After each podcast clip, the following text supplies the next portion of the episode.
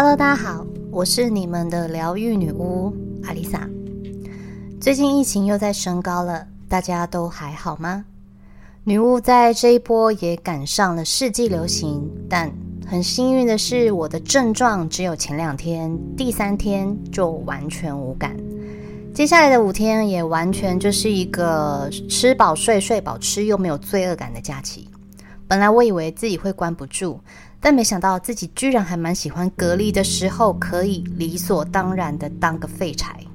中间一度想要写脚本，等隔离完之后就可以直接录新单集。但是虽然没有什么症状，没有喉咙痛、头痛，也不会四肢无力，但脑袋就是不好使。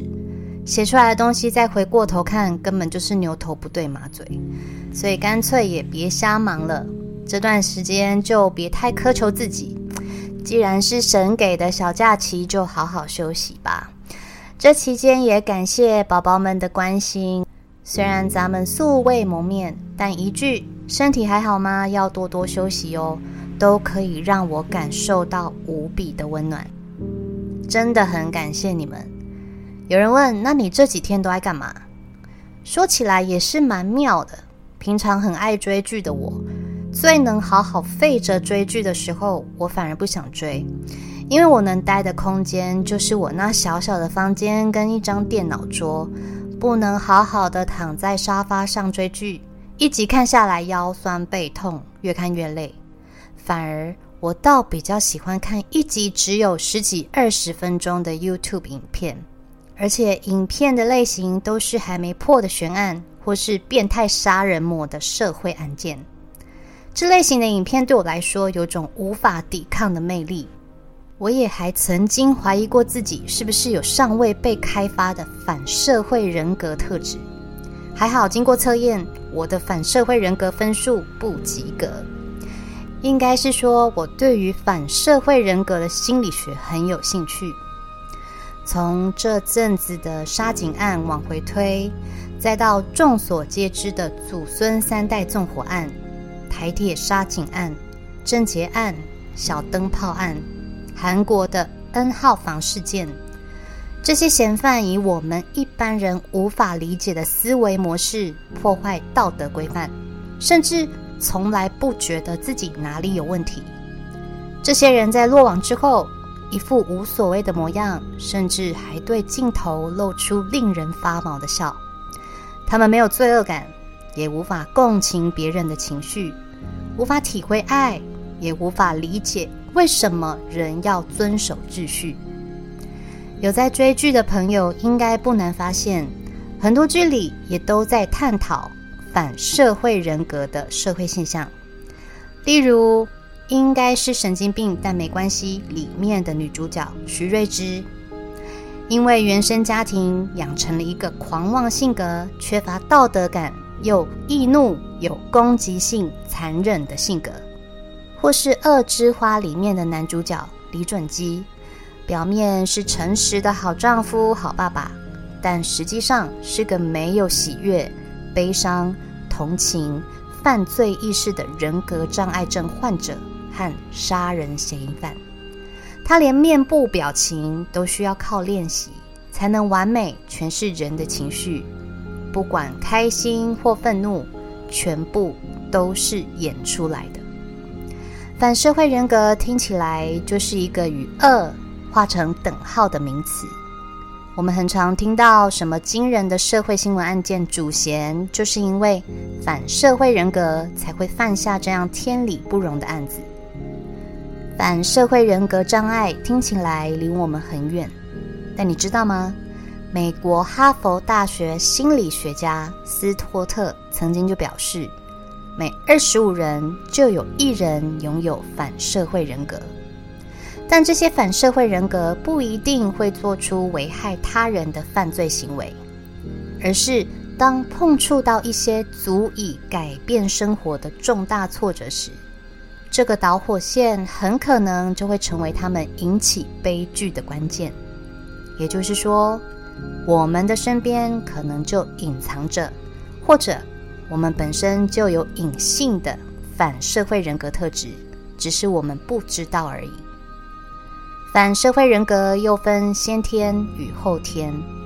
以先天来说，大脑核磁共振扫描研究发现，反社会人格大脑中的杏仁核比较不活跃。杏仁核是产生情绪、识别情绪和调节情绪的脑部组织，同时它也掌管了惊吓、恐惧等负面情绪。也就是说。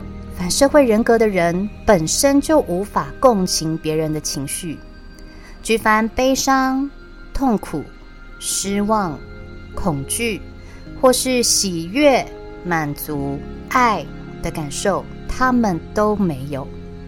所以不是他冷血，是他先天上本来就无法感受那些情绪，更别说当他们犯下那些天理不容的错误时。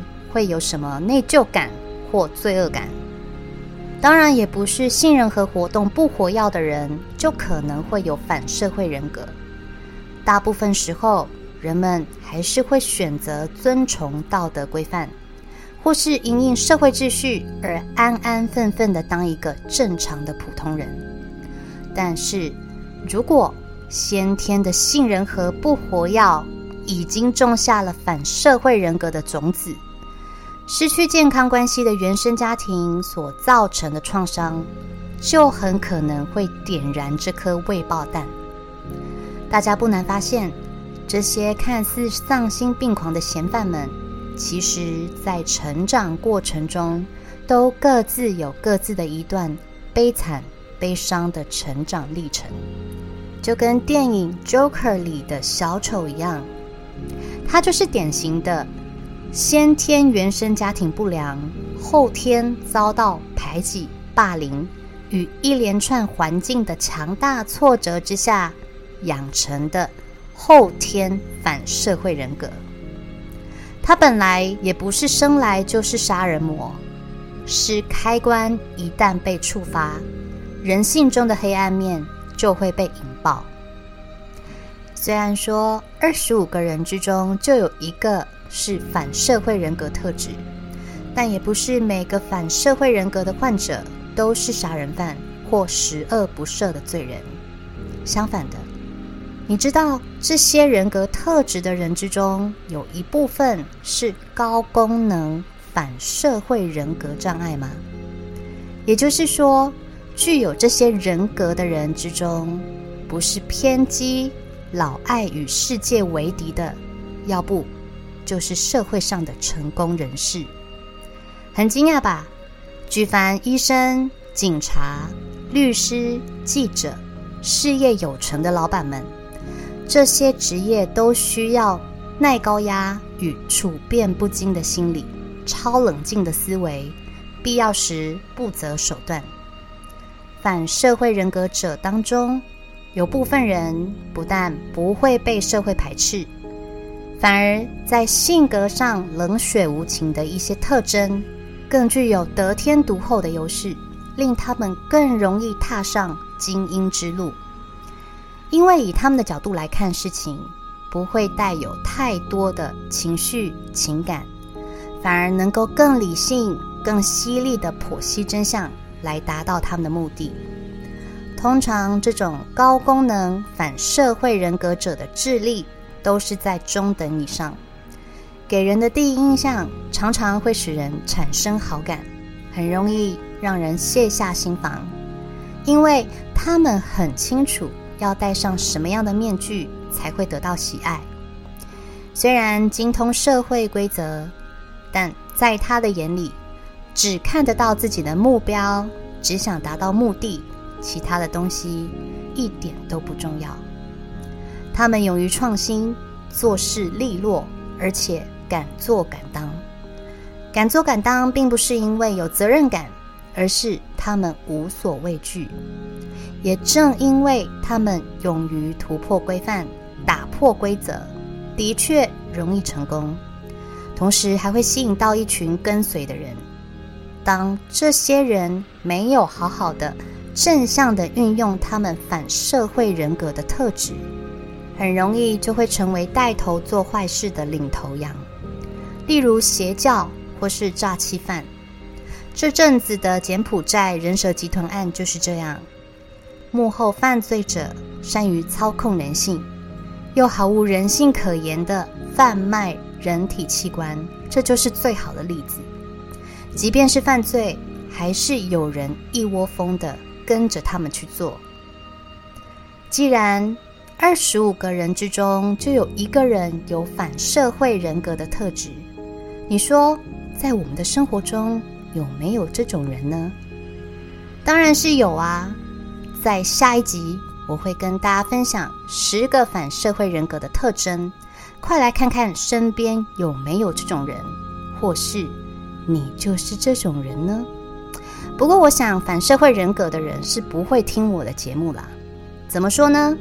欢迎大家点选下一集收听哦。我是阿丽萨。我是你们的疗愈女巫，我在九又四分之三月台等你。